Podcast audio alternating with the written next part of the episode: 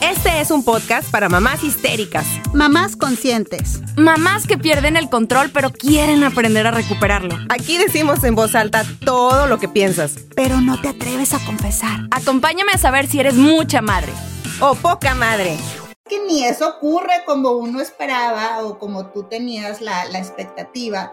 te dice la realidad de cómo, cómo debe de ser la lactancia, qué es lo que debes de ver. Tengo que llegar a la meta de perdido los seis meses como, como lo hice con el primero. Neta que me hace sentir muy culpable porque yo nada más di pecho tres meses.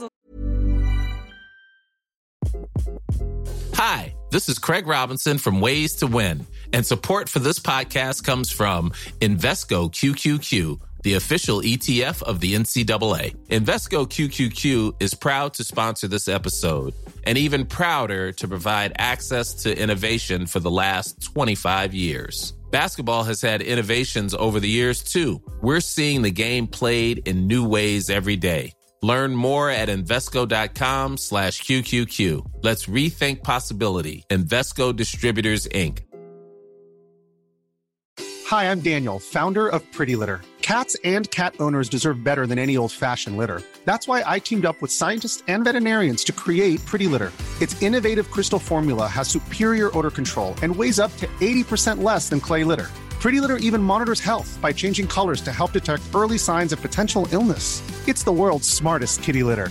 Go to prettylitter.com and use code ACAST for 20% off your first order and a free cat toy. Terms and conditions apply. See site for details. Hiring for your small business? If you're not looking for professionals on LinkedIn, you're looking in the wrong place. That's like looking for your car keys in a fish tank. LinkedIn helps you hire professionals you can't find anywhere else, even those who aren't actively searching for a new job but might be open to the perfect role. In a given month, over 70% of LinkedIn users don't even visit other leading job sites. So start looking in the right place. With LinkedIn, you can hire professionals like a professional. Post your free job on linkedin.com slash people today.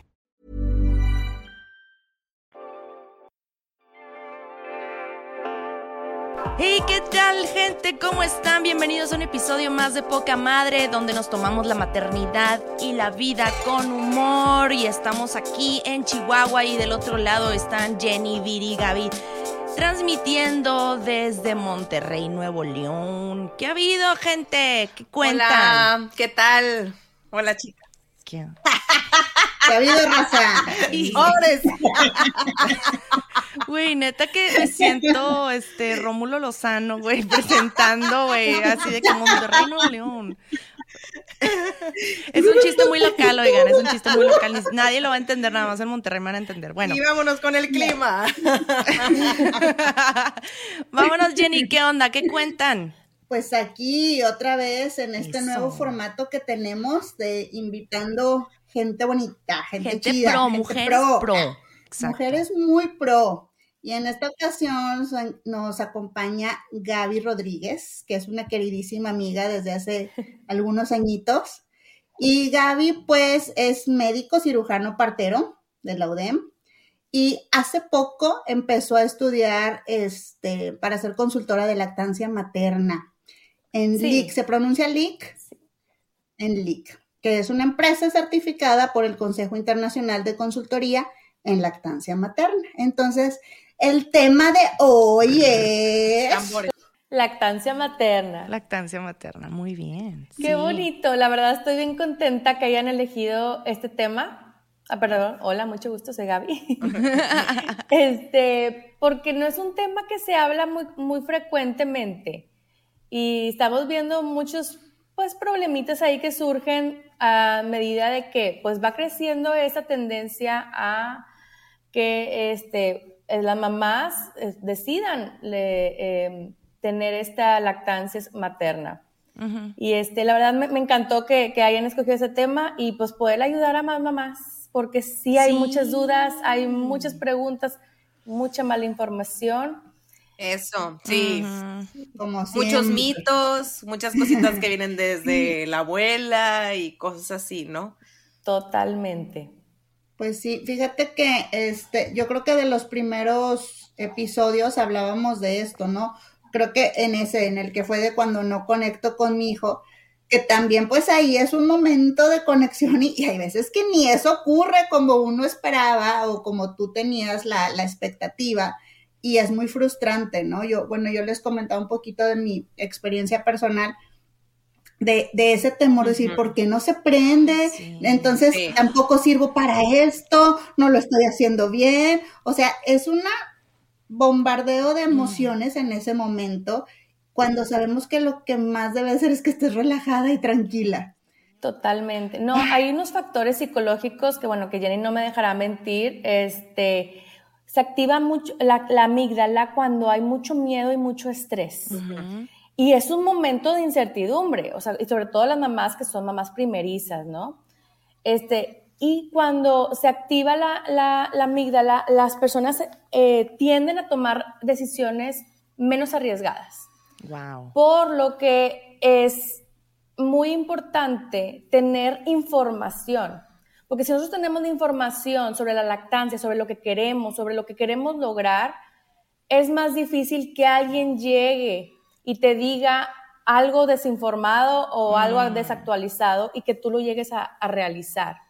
Por eso, bueno, por eso yo también les digo en las pláticas prenatales que es muy importante la información, porque ya cuando llegan al momento de la verdad, que ya tienes ya tu bebé, ya, ya llegan acá bien, bien truchas, ya saben qué es lo que tienen que hacer, ¿no? Sí. Ya saben qué información va a llegar, qué información deben de descartar y eso es algo que nos ayuda mucho a poder entrar a lo que es la lactancia sin tantos problemas.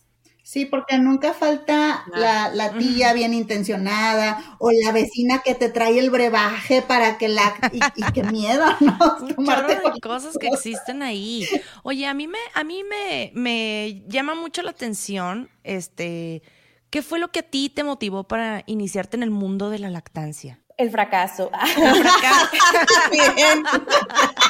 ¡Bravo! Eso. El fracaso.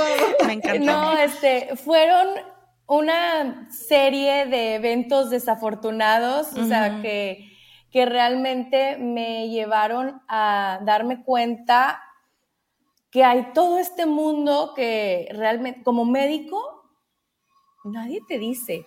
O sea, no, no lo vemos como parte del currículum médico. Sí, vemos los beneficios de la lactancia, este, los componentes de la leche materna, pero hasta ahí. Nadie te dice la realidad de cómo, cómo debe de ser la lactancia, qué es lo que debes de ver, qué es lo que debes de cuidar y todo todos esos componentes. Así que yo confieso que mi mayor problema fue la desinformación. Y creo que el mío y de, la mayoría de las mujeres. Sí, pues pensaba, imagínate, tú siendo médico, ¿qué esperas de las que andamos a pie, no? no? Tenemos la misma información, sinceramente. O sea, una amiga me dijo, cuando iba a tener a mi bebé, me dijo, este, prepárate para la lactancia. Y yo, ay, mi hermana pudo, mi amiga también pudo, pues porque, no puedo yo, Es natural. Como que es algo muy, pensamos que es algo muy instintivo y en parte sí lo es, pero en gran parte sí lo es, pero en otra parte, híjole, te agarran en curva cañón.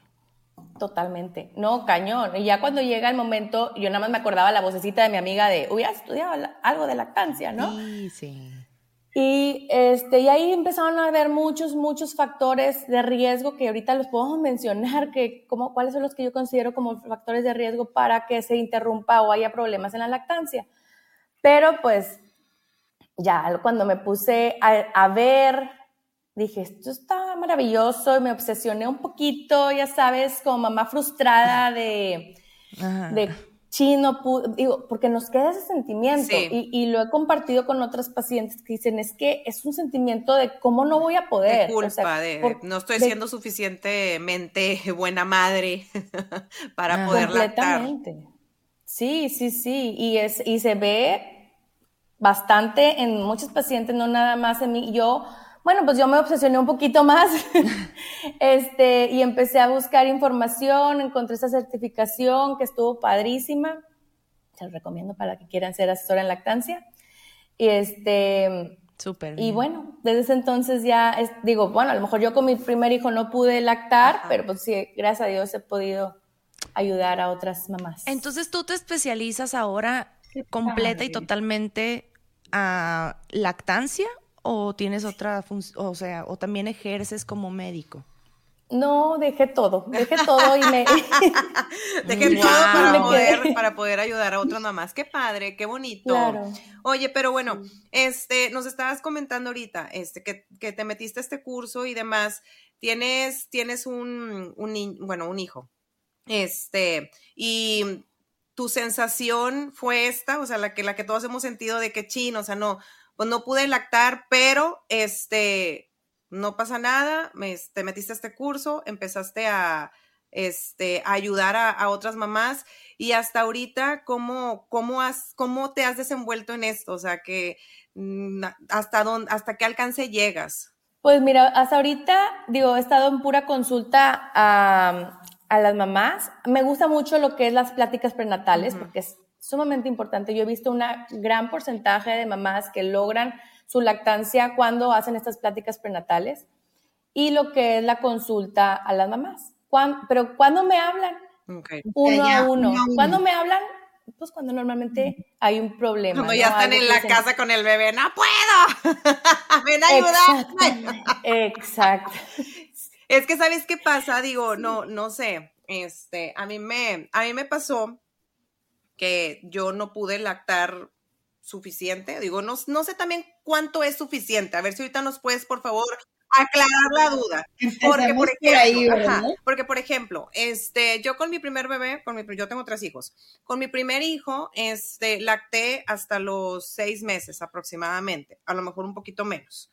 Em, y en ese entonces, mi, mi pediatra me decía, no pasa nada con que le des cinco meses continuos, ya tuvo los nutrientes. Después de cinco meses realmente ya no, o sea, sí lo estás, este, sí lo estás, bueno, le estás dando este, la leche, pero ya realmente ya nada más es la pura leche. O sea, ya no lleva los nutrientes, porque los nutrientes son los primeros tres meses, creo que en ese momento me, me explicó. Entonces, llega esta, esta situación en la que yo batallé mucho para poder este, lactar y yo lo que hice fue, ¿sabes qué? O sea, al principio con el primer bebé fue, pues, todo es nuevo para mí, ¿no? Todo es nuevo y quiero tratar de seguir todo al pie de la letra. Si el doctor me dice esto, pues eso, esto tiene que ser, este, y lo que te dicen las amigas, y lo que te dice la mamá, y lo que te dice la suegra, lo que te dice todo el mundo, porque todo el mundo se empieza a meter, ¿no? Entonces, Totalmente. pero con mi segundo bebé siento que, que sí medio como que me, me tranquilicé y me relajé un poco, digo, entre comillas, a él le di menos cada vez que cada bebé le empecé a dar menos. Yo no sé también si es por esta onda de que pues ya tenía mi otro hijo y la atención ya está dividida en dos, ya no nada más estaba con uno. Entonces, eh, pero me empezaba yo como que a frustrar de que decía yo, híjole, es que tengo que llegar a la meta, de perdido los seis meses como, como lo hice con el primero, porque si no llego a los seis meses, entonces, pues todo está mal o lo estoy haciendo mal. A ver si por ahí este, nos puedes aclarar esta duda. ¿Cuánto es el, tiempo realmente? Mira, el tiempo, así como real, realista, que yo lo, me gusta decirle a las mamás, el tiempo es el que tú quieras. El tiempo es el que tú y el bebé quieran, ¿no? Este, pero bueno, o sea, exclusivamente la OMS recomienda eh, seis meses exclusivos, exclusivos de leche materna, no agua, no té, nada, exclusivo, leche materna. Y después de eso, la leche complementaria, este, hasta los dos años. Ok. Eso es lo que recomienda ahorita la OMS. Híjole. Pero, pues diría, digo, entiendo tu, tu, este, el estrés, la situación, la vida, pero eso que te dicen de que es que la leche ya no nutre, ya es agua después de los seis meses, eso es mito. O sea, nosotros seguimos como quiera, nuestra leche sigue aportando nutrientes, eh, los carbohidratos, proteínas, este, eh, eh, eh, ácidos grasos, todo. Claro. Así que realmente no es algo que deja de, ser nutritivo. Eso, eso lo va a seguir siendo hasta los dos años, tres años o los años que tú quieras lactar. Ok, ok. Claro, tienes que complementar con alimentación porque ya no es suficiente para el bebé.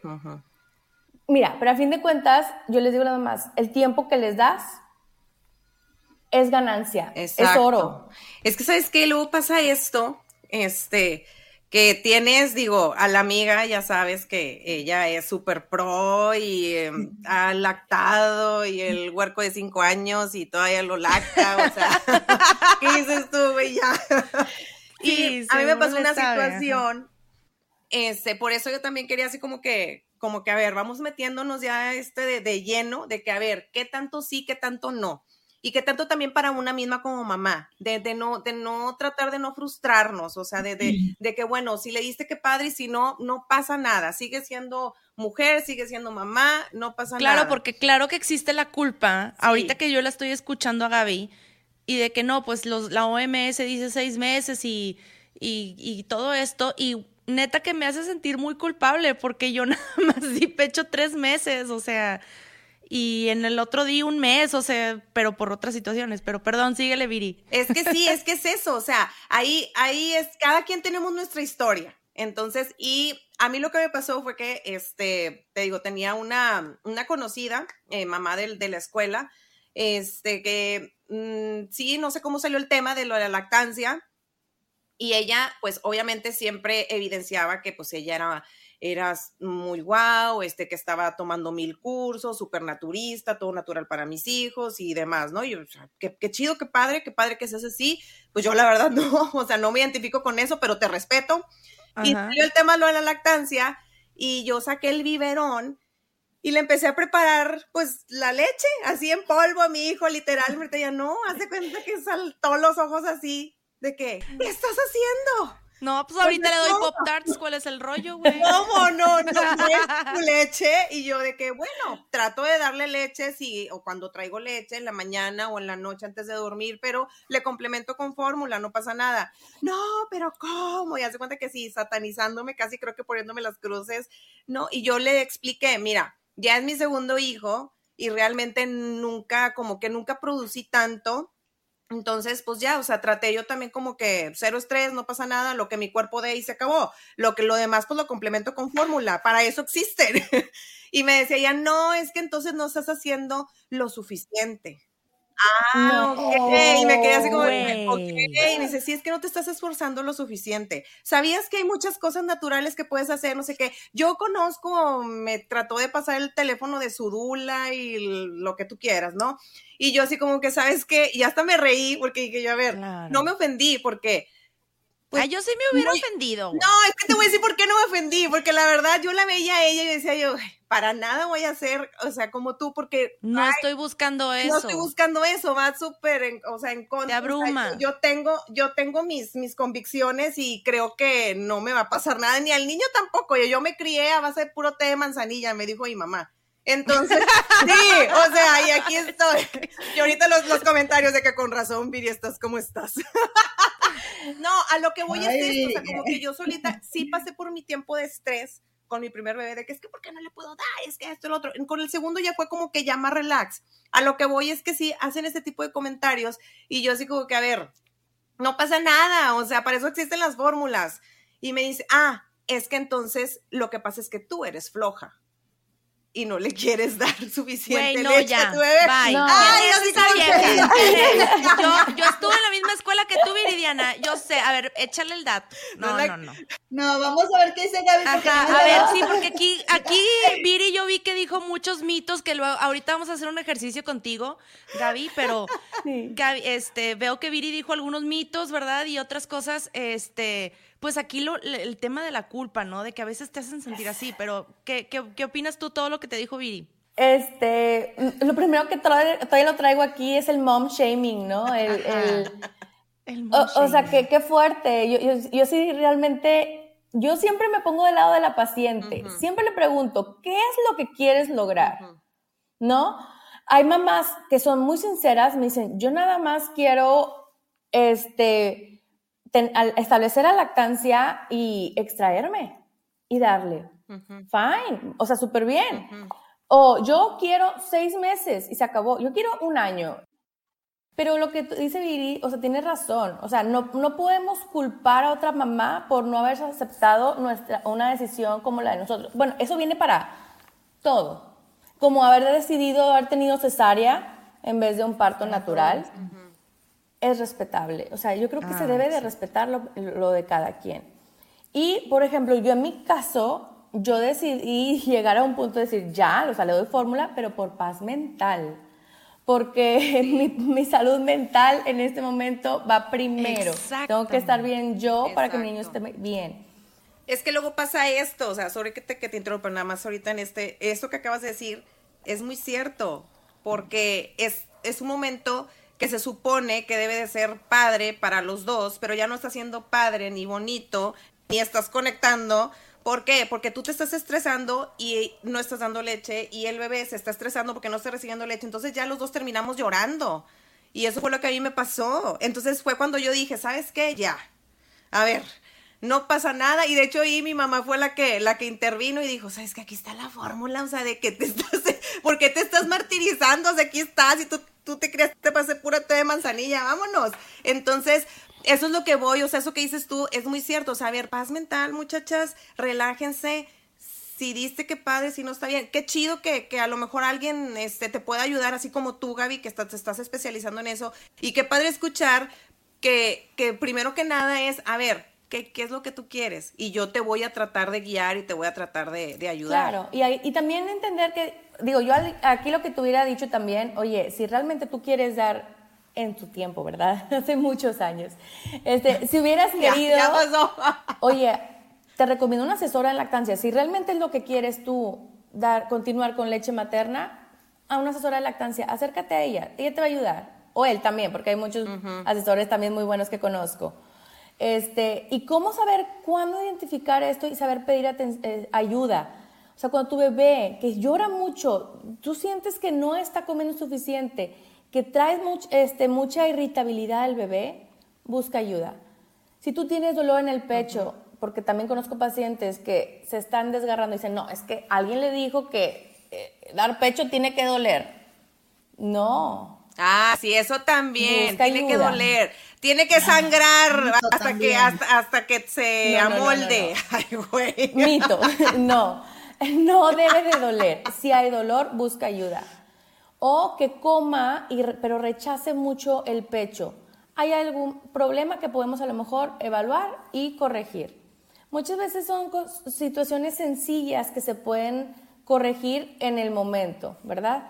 Para evitar que esto escalone a un punto que ya digas, ya me rindo y continuemos con fórmula. Que la fórmula no es mala, tampoco la, la, voy a satanizar porque, pues, gracias a Dios existe, como dices tú, pero para las mamás que desean continuar con su lactancia, piden ayuda si lo necesitan a tiempo. Y también qué tan recomendable es, ¿no? Uh -huh. O sea, llevar un curso de lactancia antes Ay, de. Yo sí lo recomiendo bebé, bastante. Porque te quitas de dudas, sí. te quitas de mitos, te quitas de, de, de posibles uh -huh. problemas que pueden llegar a ver. Y, este, y yo les recomiendo, por ejemplo, si estás embarazada o estás pensando embarazarte pronto, cuando, cuando buscar algún curso, eh, yo les diría eh, de, de, lactancia, ¿verdad? Porque hay muchísimos cursos profilácticos que, que, que también son buenos, uh -huh. pero si quieres nada más un exclusivo de lactancia, yo cuando tengas unos 5 o 6 meses, empezarte a preparar. Ok. Oye, y hablando de esto, ¿cómo? Porque decías, uno de los factores o de los criterios a revisar para decir, bueno, tal vez sí necesito una asesora de lactancia, es darte cuenta de que tu bebé eh, está muy irritable, como un signo de que tal vez no esté comiendo lo suficiente, como que se queda con hambre. ¿De qué otra forma nos podemos dar cuenta de que el bebé no está comiendo suficiente? Ah, esa es buena pregunta. Realmente, este, si tu bebé está muy, muy irritable, bueno, hay que, hay que checar. Primero con el pediatra, ¿verdad? Ver qué, qué situaciones uh -huh. puede, puede suceder. Claro. Pero ¿cómo sabemos que, que, va bien mi lactancia? ¿Cómo sé si le estoy dando suficiente leche? Ese es un problema, digo, es una pregunta muy común. Este, si tu bebé está tranquilo durante el día, come, se queda dormido. Como con esa carita de satisfacción, yo le decía a mi suegro, parece borrachito. Ay, sí. Están así como en un coma. Porque se queda bien sí, sí. Y, con, y, con, y, con, la lechita todavía, ¿no? Oye, ¿no te pasaba que le agarrabas la mano y hasta se le caía así de lo desinflado? Sí, así. Vemos que el, el bebé se queda dormido, tranquilo, lo acuesto. Bueno, puede pasar cinco minutos, pero lo volvemos a pegar al pecho. y vuelve a pedir, eso es normal, es esperado, ¿ok? Este, sí, también hay que llevarlo a su pediatra y vemos que está subiendo de peso, esa es otra señal de que mi lactancia va bien. Otra. Que va de acuerdo con las curvas de crecimiento. Correcto, sí. Obviamente los el primeros siete días bajan un poquito de peso y luego recuperan el ah, peso, este, pero pues su pediatra le debe decir que, que sea lo normal. ¿Y qué pueden hacer, por ejemplo, las mamás para aumentar la producción de leche materna? Porque yo sé que rodeando a eso hay un chorro de mitos. A mí me decían que una cerveza. pues me ahorita vamos para, ahorita vamos a hacer ese, esa parte de mito, falso o verdad. A ver, esta, esta, esta pregunta que te acabo de hacer, ¿cómo mejorar, cómo aumentar la producción de leche materna? Es muy bien, mira, hay, nada más hay que entender algo, saber si la, la baja producción es percepción de la mamá o es real, ¿ok? ¿Cómo podemos saber si es su percepción de la mamá que dice, es que se agarra y se suelta, se agarra y se suelta, o sea, no está comiendo, no lo lleno? Probablemente podría ser algún problema de agarre o, algún otro problemita, ¿ok? Y, y, vemos a la mamá ahí con sus pechos súper llenos, ¿no? Este, ahí realmente no es una baja producción, o sea, hay, hay que ver realmente, evaluar si es real la baja producción. ¿Y qué nos dice la evidencia científica? La única forma de que nosotros podemos, podemos aumentar nuestra producción es pegándonos más al pecho. La estimulación es lo único que va a hacer que llegue el mensaje al cerebro de producir más leche. Órale. wow. Así que ni aunque haya tés, ni aunque haya este, otras ah, cosas, este, alimentos que comer. Medicamentos. Ah, sí. Un chorro de cosas que he escuchado. Hay medicamentos que se llaman galactogogos. esos, pero esos tienen que estar bien indicados por, o por tu pediatra o por tu asesor de lactancia. ¿Por qué? Porque si lo damos cuando sí hay una, que es una percepción de la mamá que tiene baja producción y le damos un galactogogo, mm. nos, nos, puede ser una sobreproducción que ese es un mayor problema de controlar que una baja producción. O sea que, perdón, que lo mejor que puedes hacer como mamá que estás lactando ahorita y dices, ay, chi, no puedo producir suficiente leche, bueno, pégatelo el bebé. Y eso es lo mejor que puede pasar. Yo me acuerdo cuando estaba este, en plena lactancia y con mi bebé y todo, y este, me acuerdo que digo, aquí es una pregunta que igual iba a empezar como mito, realidad o qué onda con esto que te voy a preguntar, pero lloraba el bebé y automáticamente empezaba yo a producir leche. Sí. ¿Qué onda con eso? Claro, es una señal que llega al cerebro de, que empiece a liberar oxitocina. Sí. Wow, o sea, sí es cierto. Yo, yo decía, no, fíjate todos los mitos que tenemos en la mente, ¿no? Está loco. Sí, y muchas veces creemos, bueno, me voy a regresar a algo de, algún mito que estoy segura que hemos escuchado, de ponerte 15 minutos en un pecho y ah, ponerte 15 minutos en otro pecho y ya. Yo creo que por ahí viene a veces el hecho de que dicen, es que no lleno lo suficiente, porque le diste 15 minutos de un pecho y le diste 15 y ya, pero a lo mejor el bebé se quedó dormido en el inter, a lo mejor, este, pues pues en ese momento yo no, quería comer y, se soltó, pero el patrón de, alimentación durante los primeros días de nacido es muy, es muy variable. Y por eso tenemos que aplicar lo que es la libre demanda. ¿Sí? La libre demanda nos va a ayudar muchísimo a que haya una producción correcta. El bebé tiene hambre, te lo pegas el bebé se quedó dormido, lo podemos acostar. Es ofrecerle al bebé o no negarle la leche por las veces que sea. Porque a veces el bebé come, come, come, come, se cansa, sobre todo cuando es muy, muy bebé. Sí. Se queda dormido. ¿Por qué? Porque sus músculos son nuevos, está practicando. Y ahí estás moviéndole. Ándale, no te quedes dormido, no te quedes dormido. Sí, pobrecito, y el bebé está cansado, ¿verdad? Pues uno también está cansada. Sí, no, y a veces uno dice, ¿por qué estos 15 minutos de esta bubi? Porque ya tengo que ir a recoger al otro. O sea, son muchos factores los que entran. Claro. Ojalá pudiéramos tener como este momento ideal, como, como lo dice Gaby, ¿no? De decir, a libre demanda, porque eso va a implicar que el ritmo del bebé sea el que se, el que se impone, el que se conecte con nuestra hipófisis y este, y esté teniendo el ritmo adecuado.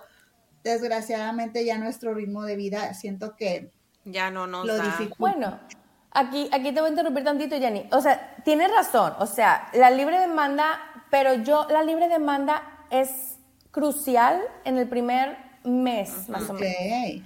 Porque que es cuando se puede establecer bien la lactancia. Sí, va a ser súper pesado, va a ser este complicado, requieres de apoyo externo, tu, tu, tu pareja, tu, este, tu suegra, tu mamá, este, algún apoyo en casa, lo que ocupes, porque sí lo vas a ocupar. Después se va a ir formando más un patrón este, de alimentación. Ahí, como dicen, cada dos, tres horas te, te empieza a pedir. ¿verdad? Bueno, cada bebé es diferente, no lo podemos establecer así.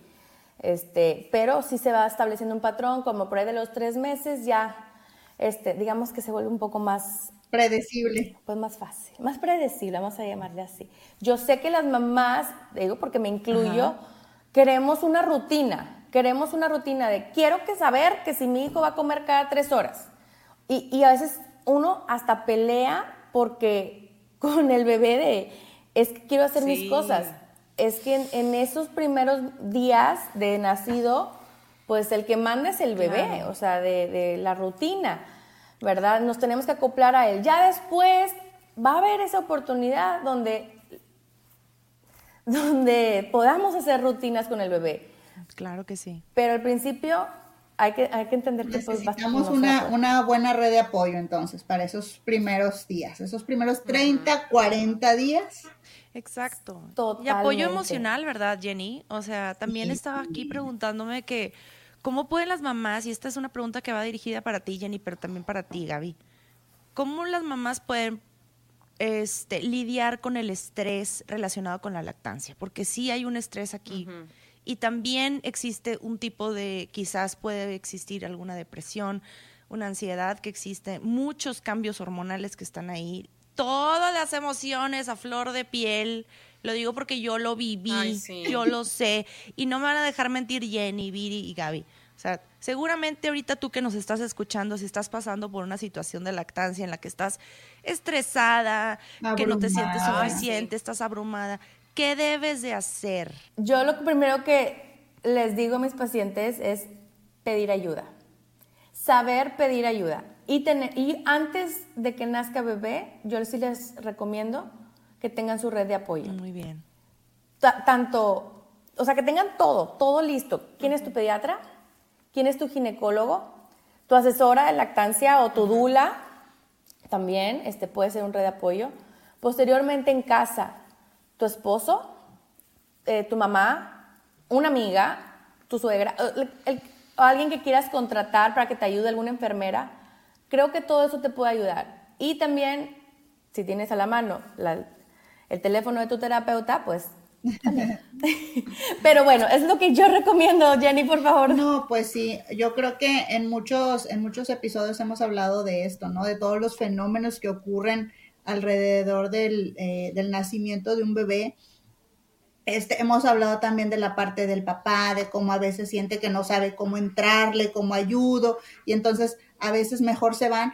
Entonces también es muy bueno esto, el decirle, mira, yo creo que esto es lo que necesito, esto es lo que apoyo, esto me haría la vida un poquito más relajada, más tranquila, o quitarme esa carga mental extra para poder yo dedicarme al bebé.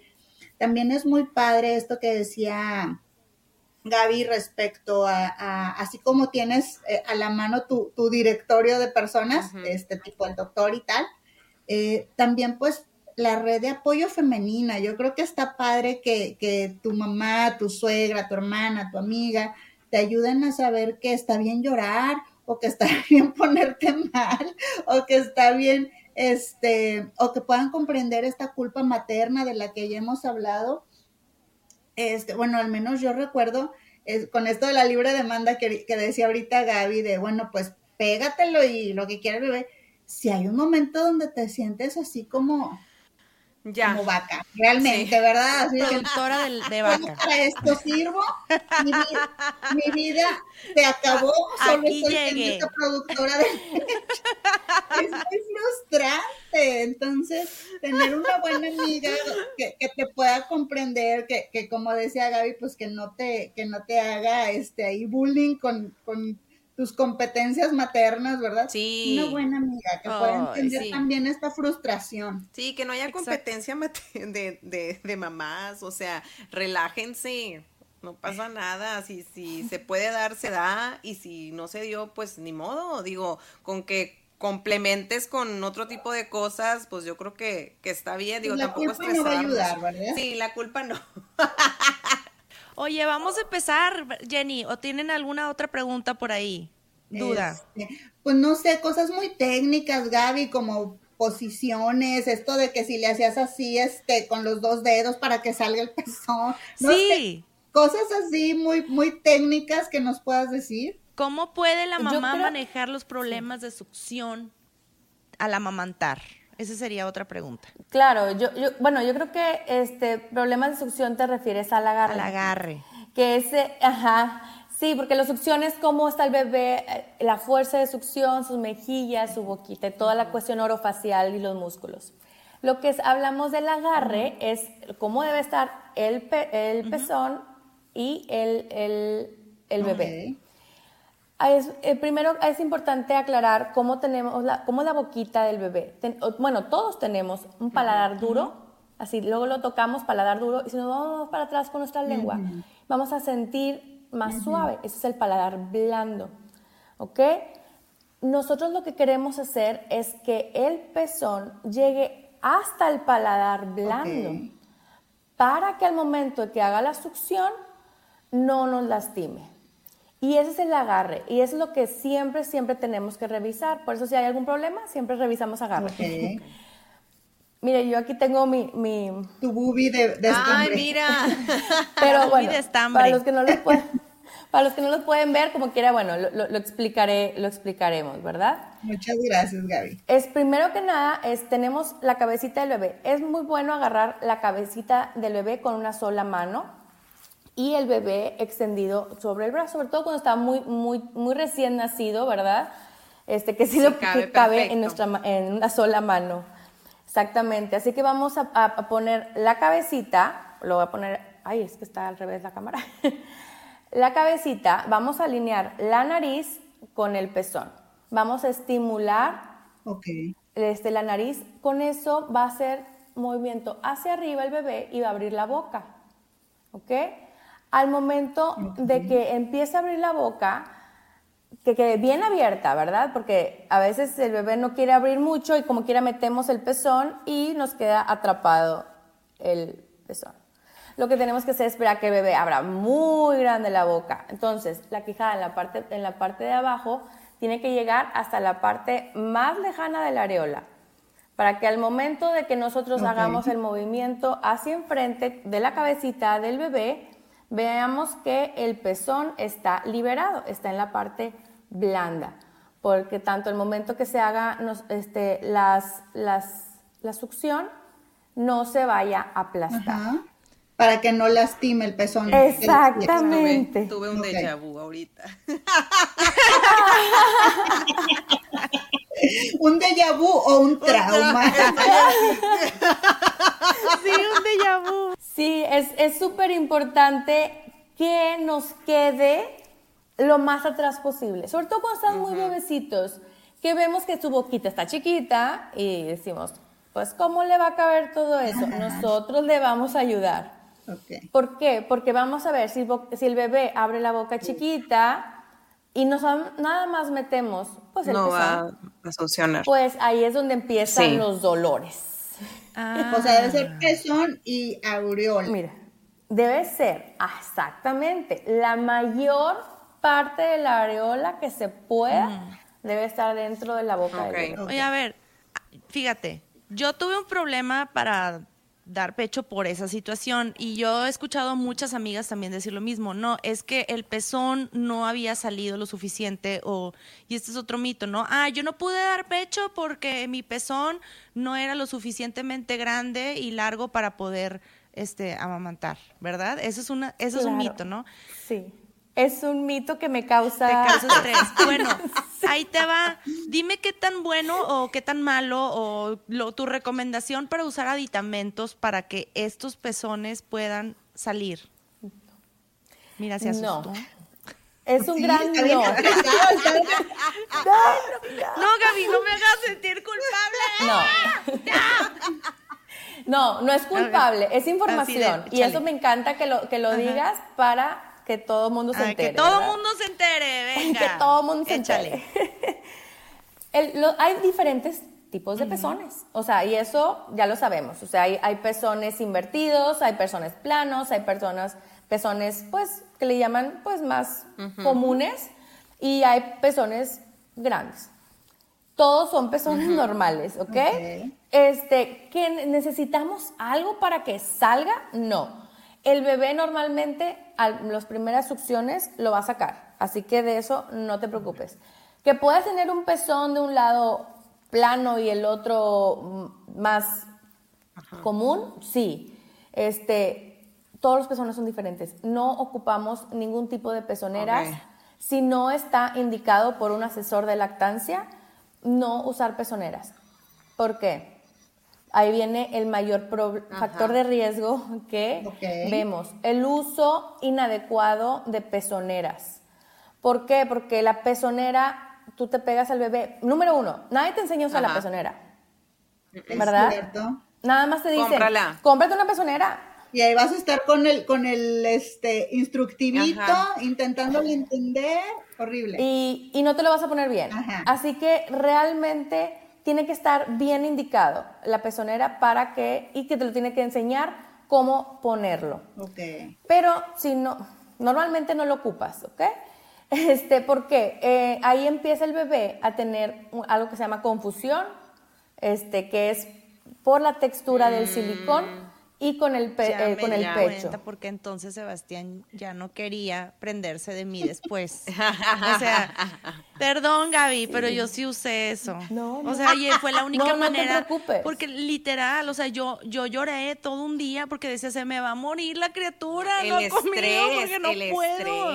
No lo puedo prender. Y fíjate que, o sea, que, y no fue hace mucho, eh. Fíjate mi ignorancia de niña, de adolescente madura. De madre adolescente tardía.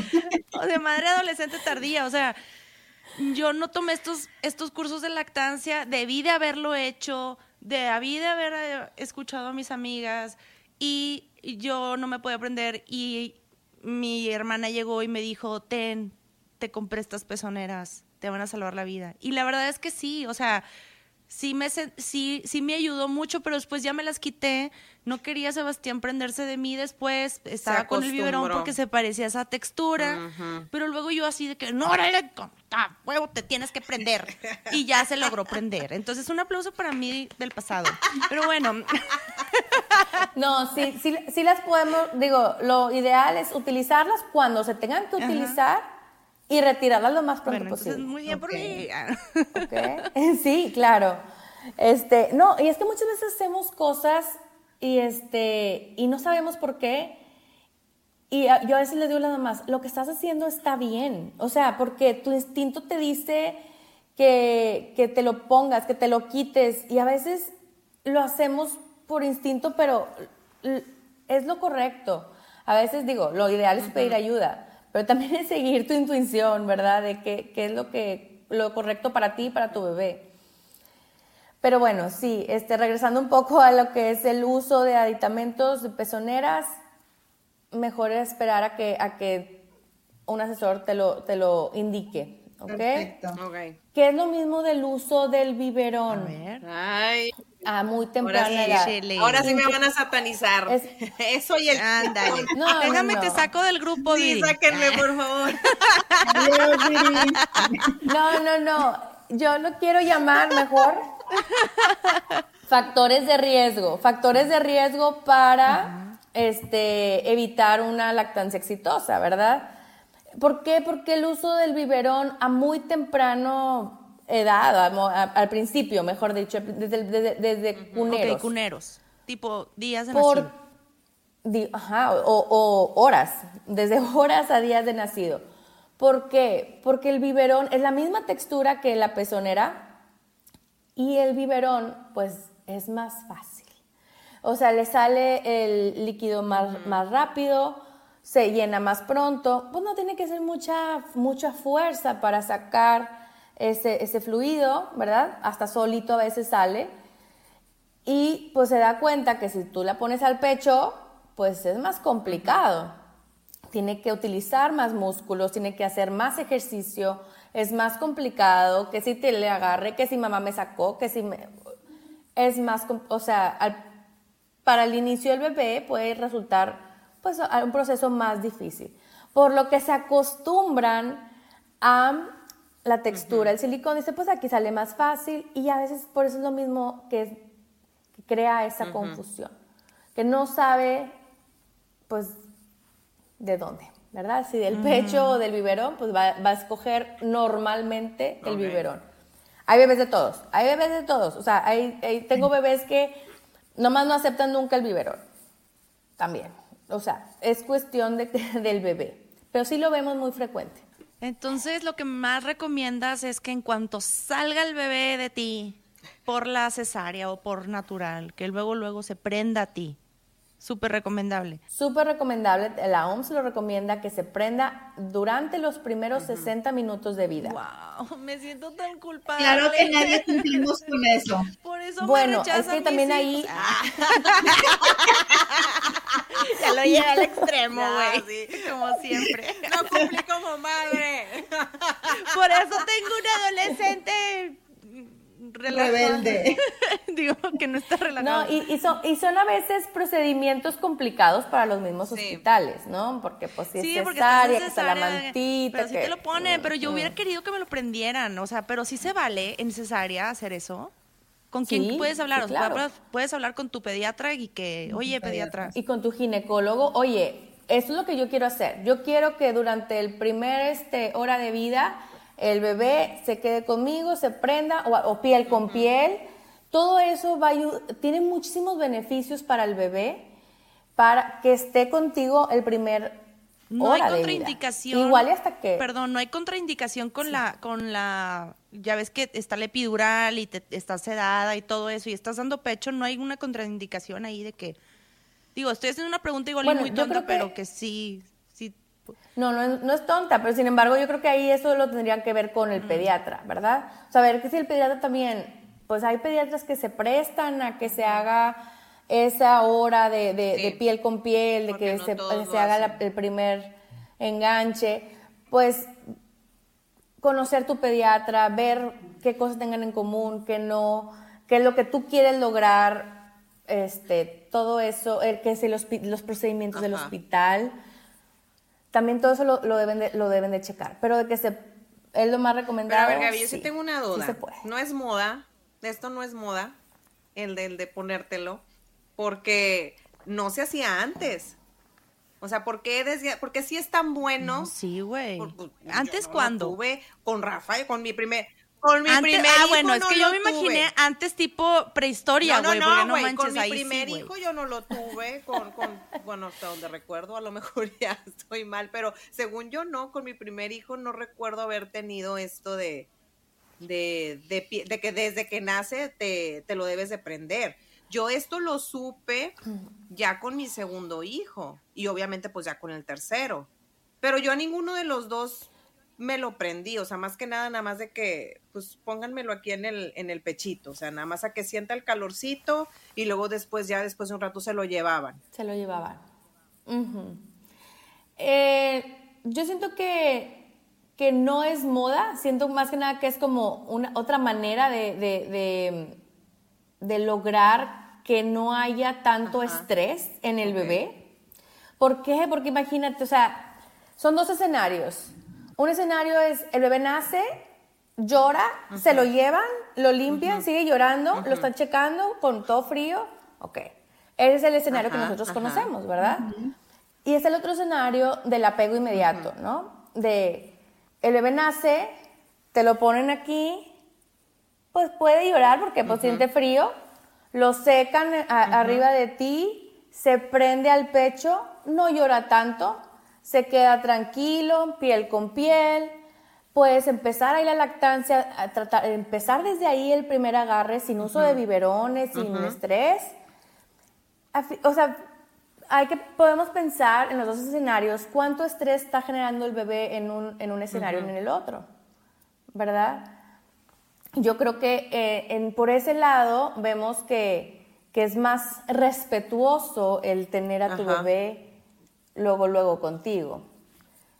Este, bueno, de beneficios, ahí sí yo creo que, este, creo que son muchísimos en cuestión de, de- bueno, Jenny no me dejará mentir, o sea, cuando hay estrés se eleva el cortisol y se elevan muchísimas hormonas, este, que pueden ser perjudiciales, no, no perjudiciales, sino pueden ser diferentes es- en los dos escen- escenarios y pues más beneficiosos aquellos que no generan ese estrés. Y nos ayuda la lactancia a que el bebé esté relajado y empiece sus primeras succiones. Yo por- lo veo por el lado de lactancia, de seguro de tener muchísimos Sí, más sí, sí, beneficios. No, y, y, y mi comentario no era así como que, ay, estoy en contra ni nada. O sea, no, ma- era, era más como No. la onda. Sí, porque vi que luego, luego Sara me peló los ojos así como que Viridiana, no. A lo que voy es que este, estas cosas, pues digo, no las, no las escuchaste con, con tu mamá, no las escuchaste, bueno, yo al menos yo con, con Al menos mi en hijo. México, fíjate que no, güey. O sea, pero en otros países sí se maneja bastante. La partera y tipo las. En Inglaterra yo me acuerdo que, que este, me tocó vivir allá y mi prima, me tocó el embarazo de mi prima y era la partera. Ajá. Y a fuerza, güey, tenías que ir por instrucción del gobierno antes de tener a tu hijo para estos profi, este, ¿cómo se llaman? Los cursos Los profilácticos. Exactamente, o sea, algo y, así. y con la y con y Sí. con la señora especialista de lactancia y todos estos se especializa en, en con la psicóloga, o sea, es todo un equipo. Ok. Entonces sí, sí Fíjate que, existía. fíjate que en Reino Unido eh, es, es la cuna de, de toda esta cuestión de la teoría del apego. Ay, no sabía. Ah. Entonces, por eso eh, en Reino Unido está muy, muy cuidado todas esas cuestiones. Este, de hecho, el, el- Centro de Investigación de Teoría del Apego está allá, etcétera, etcétera. Entonces, este, por eso cuidan mucho eso. En cuanto a que si es moda, pues yo creo que ahorita sí está, o, o- o lo podríamos identificar como de moda, porque la verdad es que tener acceso a esos beneficios, pues cuesta. Tú, tú no vas a poder pedir eso, En por el ejemplo, IMSS. en, en el IMSS, ¿verdad? Oiga, pero yo me quiero quedar aquí un rato. No, ya están limpiando, ya te están sacando así vilmente con la camilla porque sí llega la hora. O sea, Y, y no dudo que sí hay que grupos son- de eso, ¿no? De Son, lactancia. son privilegios, son privilegios que, que generalmente pues hay que, hay que pagarlos. O sea, por ejemplo, para que tú tengas un, un pediatra tan, tan abierto y tan consciente y que, que quiera, que quiera darte como mucho, o pueda tener como este respeto a tu solicitud, pues necesitas un, un pediatra privado generalmente.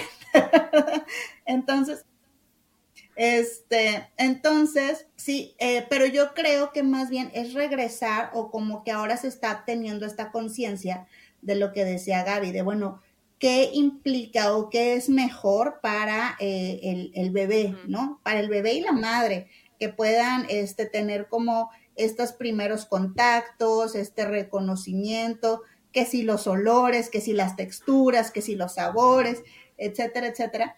Este, y pues ojalá que se vaya quedando, ¿no? Ojalá que se vaya haciendo cada vez más, más normalizado, que no lo veamos como algo tan distinto a la forma en la que tuvimos nuestros bebés. Yo, la verdad, sí tuve, tuve cesárea.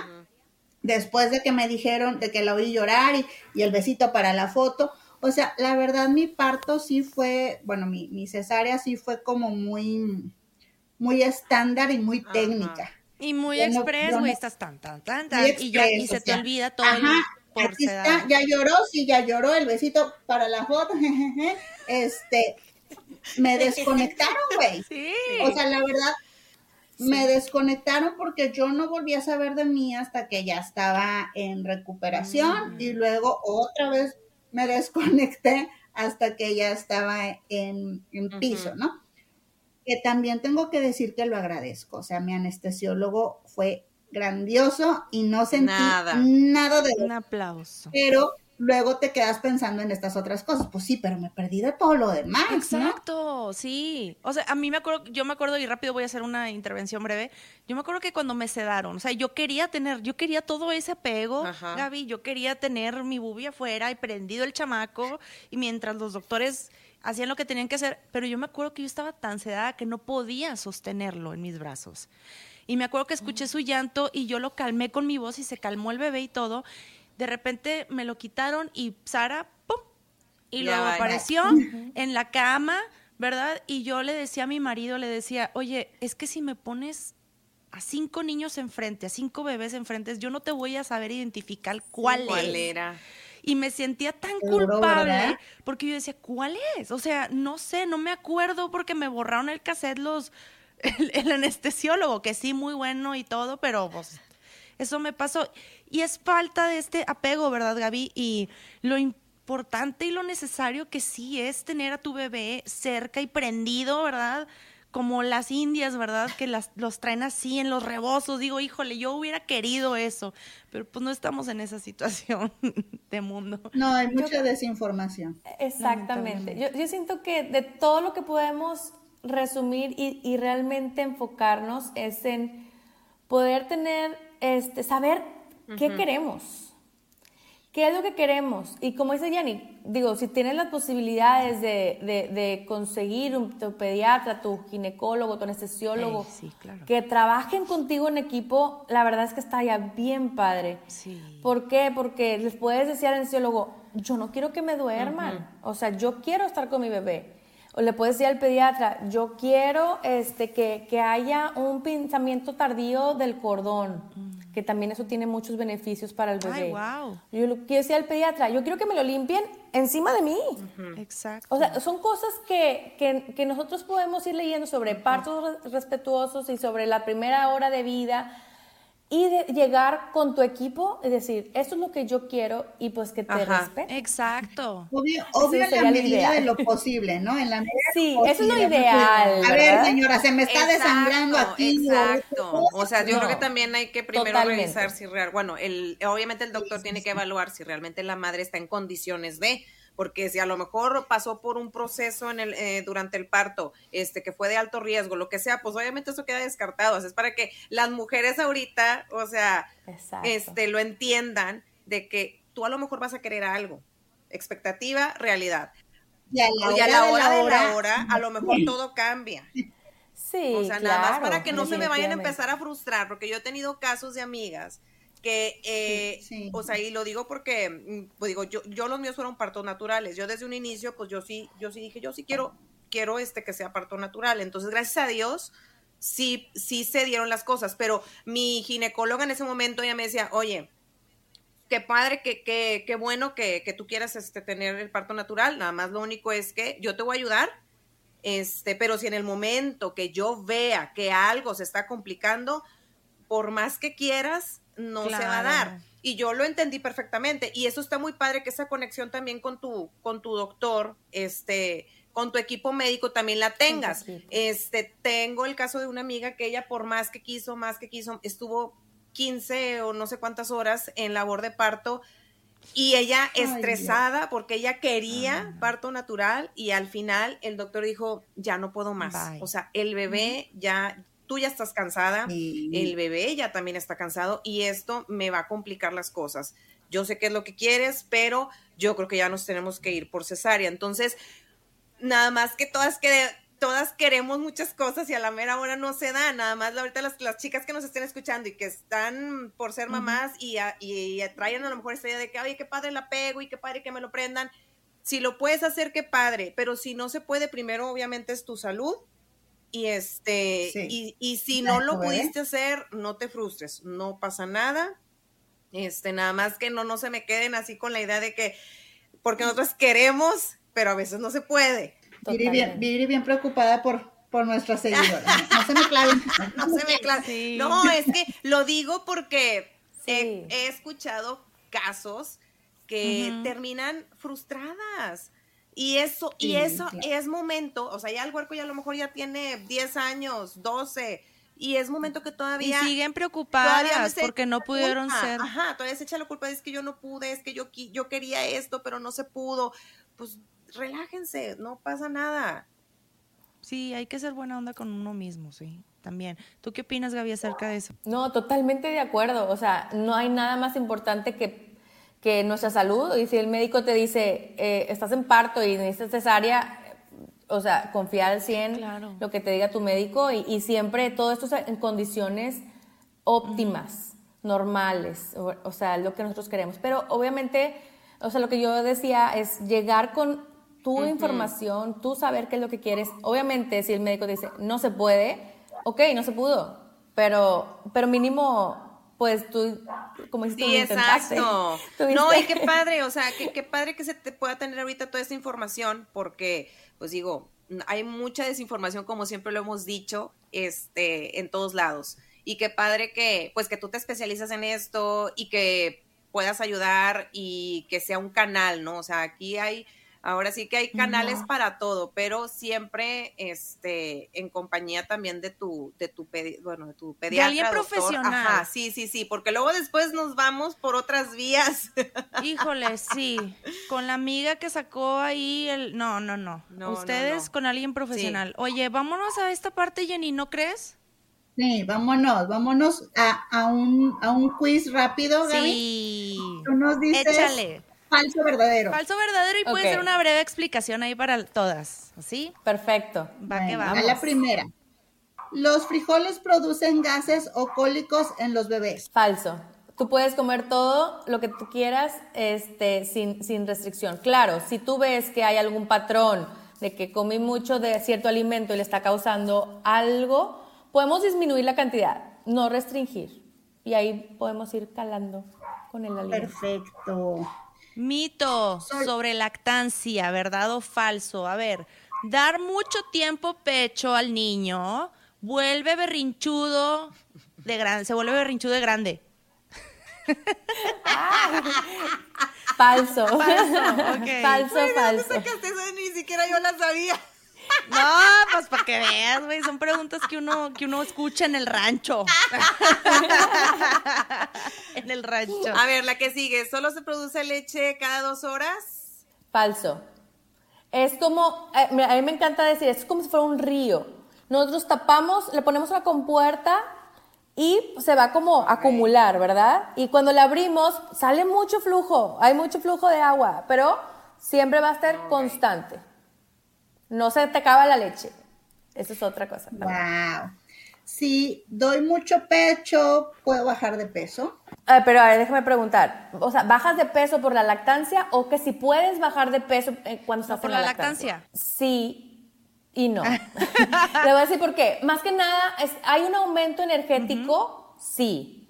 Porque tu cuerpo va a estar o sea, va, va a ocupar más energía para producir la leche, sí. Por eso, pues quemas más calorías. Pero eso no quiere decir que vas a bajar de peso. ¿Por qué? Porque al mismo tiempo estás eh, teniendo un requerimiento mayor, te va a dar más hambre. Ok. Así que a fuerza, por la lactancia, ¿vas a dejar de peso? No. Ok. A ver, ahí va la otra. Si te dan un susto, la leche se te corta. Fiel seguidora de esa, yo. Mito. Pero puede tener algo de, cierto. Digo, dependiendo qué tan susto. Si es un susto de que... Ajá, no. Probablemente si tuviste un accidente o algo que realmente tuviste un impacto fuerte, puede ser que temporalmente, como subió mucho el cortisol en ese momento, puede haber a lo mejor un cambio eh, eh, hormonal que, que, podría afectar la producción. Pero, digo, ya hay que ver. Ese susto me está durando una semana sí podría bajar un poco la leche. Pero pues ahí yo diría, este, si sigues con el susto, eh, atiende, el susto. susto. o sea, susto, espérate. sí, no, sí, sí, sí por cuestiones hormonales podría ser una explicación. Los cítricos hacen ácida la leche. Mm, ay, eso no me la sabía. Te voy a decir, este, si los alimentos que consumimos pueden cambiar el sabor de la leche, sí. Pero que los cítricos haga que la leche sea ácida, es, mira, esa no- te digo, no, no me la sabía. Ok. Tendría que investigártela, pero sí, obviamente si tú consumes más unos alimentos más que otros, cambia, puede cambiar el color, el sabor de la leche. Bueno, y el siguiente, ¿y el chile le hace mal al niño si como chile? No. No. Coman chile. Mexicana su mamá, No pasa nada más. Sin albur. Come el chile que, que, que ocupas, si no hay ningún problema. A ver, esta es la, esta es la de cajón, la, la de cajón de las mamás. Tomar más cerveza y atole ayuda a producir más leche, Leche. materna. Eh, mito, eh, pero no tan mito, porque a fin de cuentas no es que estés comiendo avena y atole y cerveza. Es, ¿qué es lo que es ahí? Es- son carbohidratos, es proteína. Sí, la leche es la proteína, el- el- el- la avena es carbohidrato, la, la cerveza es carbohidrato, ¿verdad? Y todo eso pues nos ayuda, si tenemos una dieta balanceada, tenemos una buena producción de leche. Ojo, cuando tenemos una dieta restrictiva, por ejemplo, que, ay, quiero bajar de peso, por como decía Jenny, quiero bajar de peso porque, pues aprovechando que estoy en lactancia, que estoy produciendo más, quemando más calorías y aparte me hago dieta keto, sí puede haber una producción, baja producción de leche. Ah, entonces, noticia, la dieta keto puede hacer que produzcas menos leche materna. Pues yo creo que todas las. Puede. Pero yo creo. No, pues no, o sea, no por Es una dieta restrictiva. simplemente si no estás recuperando Sí. los nutrientes y la energía que te gastas, Ok. bueno, y también le puede ir mal a tu bebé porque también tu leche va a estar menos, vamos, va a tener Yo creo que no nada más la dieta keto, ¿no? Yo creo que todas las dietas en general, ¿no? O sea, simplemente O sea, es, no te puedes ahorita poner a dieta, mijita. Pues sí, puedes estar en una dieta Balanceada. mientras tanto sea Ajá. balanceada. Sí, exactamente. Que tengas todos tus nutrientes. Pero no de que, ay, voy a comer Sí. menos este carbohidratos y voy a quitar estos elementos de mi alimentación porque quiero bajar de peso. Pues no creo que sea bueno, ¿verdad? No. No. no, porque sí puede haber, digo, no estoy diciendo que a fuerza va a ser así la regla, pero puede haber una disminución. Por lo tanto, también el tomar agua, hay que tomar Mucha, agua. ¿no? Y sí nos da, mu- nos da mucha sed cuando, cuando estamos en la lactancia, ¿no? ¿Por qué? Porque hay que recuperar también el agua que le estamos dando al niño. Entonces, para producir más leche es bueno tomar mucha, Mucha agua. agua. Normal. Pues no es para producir más leche, es para mantenerlo, Mantener. ¿verdad? Porque necesitas tomar agua, digo. La que sigue, la lactancia materna deforma el pecho. Pues depende si le das a lo mejor mucho de una y la otra no. No. Mira, yo... es muy buena pregunta. pues sí, o sea, un poco. O sea, a fin de cuentas, todo desde nuestro embarazo, nuestro cuerpo cambia. ¿Estamos de acuerdo? O sea, estamos en el embarazo y nos, nos crecen los pechos, estamos en la lactancia, nos crecen más y luego se... Se desinflan. Y luego se, se la desinflan y luego a veces una más que la otra y a o sea... Así que no es el hecho nada más de dar lactancia, aunque no hayas dado, Todas asimétricas tuviste y al ese rato. cambio fisiológico. Así que Oye, es que yo Todo sí, influye. y la gravedad y la edad y sí escuché una amiga, o sea, fíjate, dentro de estos mitos, ¿no? Escuché una amiga decir, es que, güey, o sea, yo no le voy a dar tanto pecho a mi hijo. Pero no era por cuestión, o sea, no era por tipo dormir, por paz mental, por nada. Era porque no quería que se le cayeran las- las boobies. O sea, ella quería tener sus boobies firmes y decía que por la lactancia, pues se le iban a bajar, a desinflar, se le iban a, a caer y que Como pues, por se te eso van a no caer, quería dar, dar pecho. Y digo, Como quieras se te caen.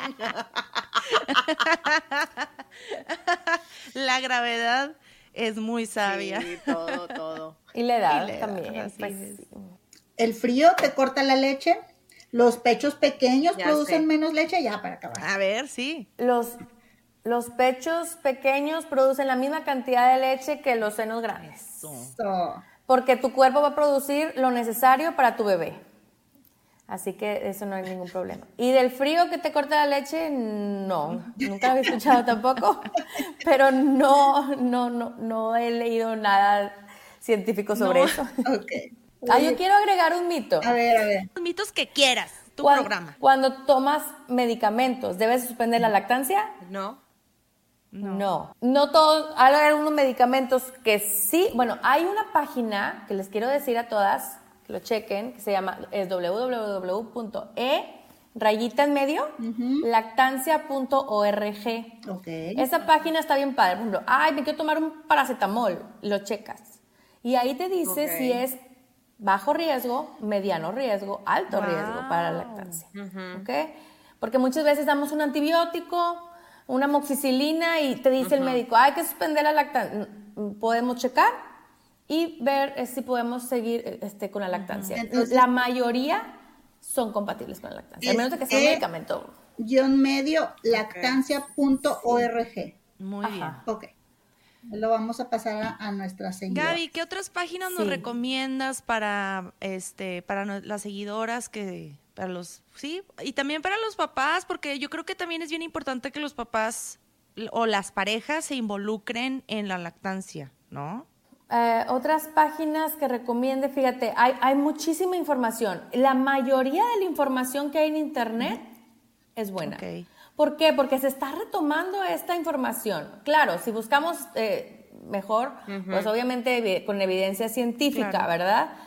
Este, pero bueno, no le voy a decir a los papás, bajen los artículos para que se pongan a leer sobre, no.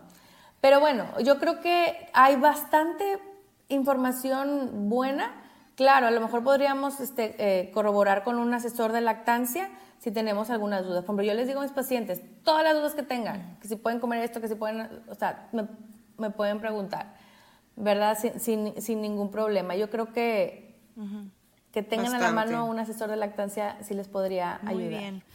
Y por último, podría hacer una pregunta.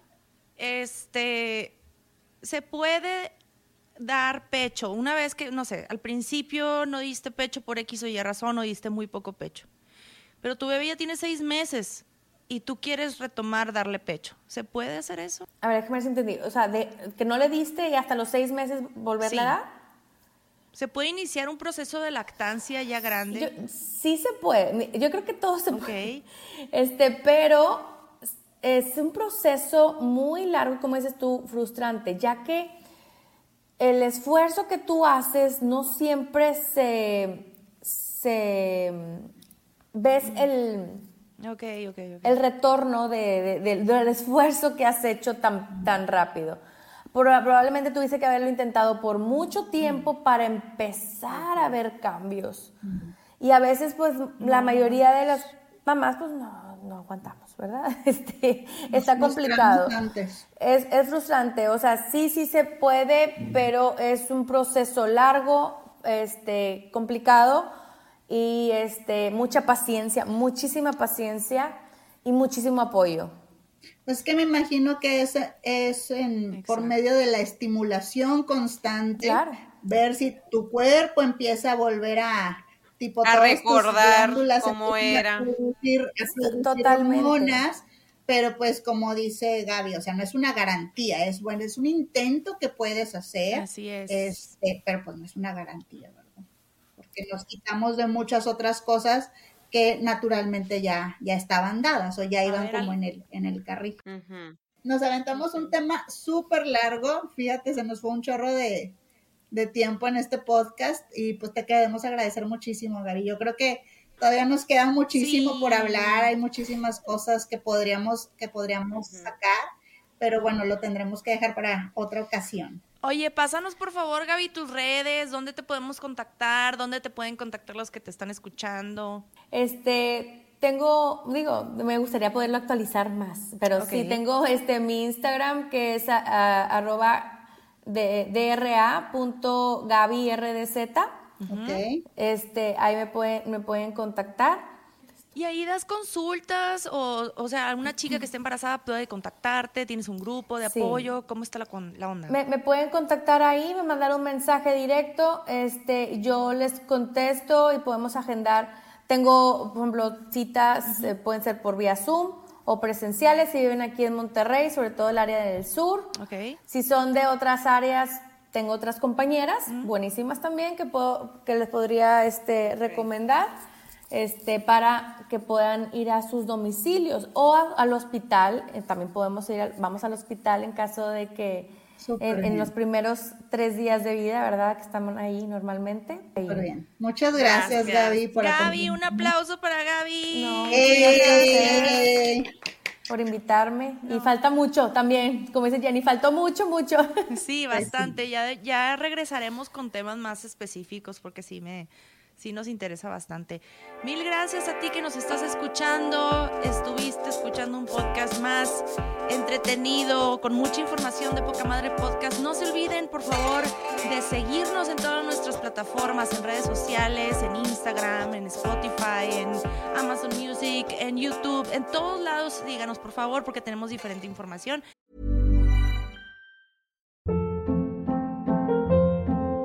Hold up. What was that? Boring. No flavor. That was as bad as those leftovers you ate all week. Kiki Palmer here, and it's time to say hello to something fresh and guilt-free. Hello Fresh. Jazz up dinner with pecan-crusted chicken or garlic butter shrimp scampi. Now that's music to my mouth. Hello Fresh. Let's get this dinner party started. Discover all the delicious possibilities at hellofresh.com.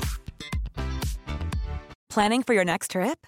Elevate your travel style with Quince. Quince has all the jet setting essentials you'll want for your next getaway, like European linen, premium luggage options, buttery soft Italian leather bags, and so much more. And is all priced at 50 to 80% less than similar brands. Plus, Quince only works with factories that use safe and ethical manufacturing practices.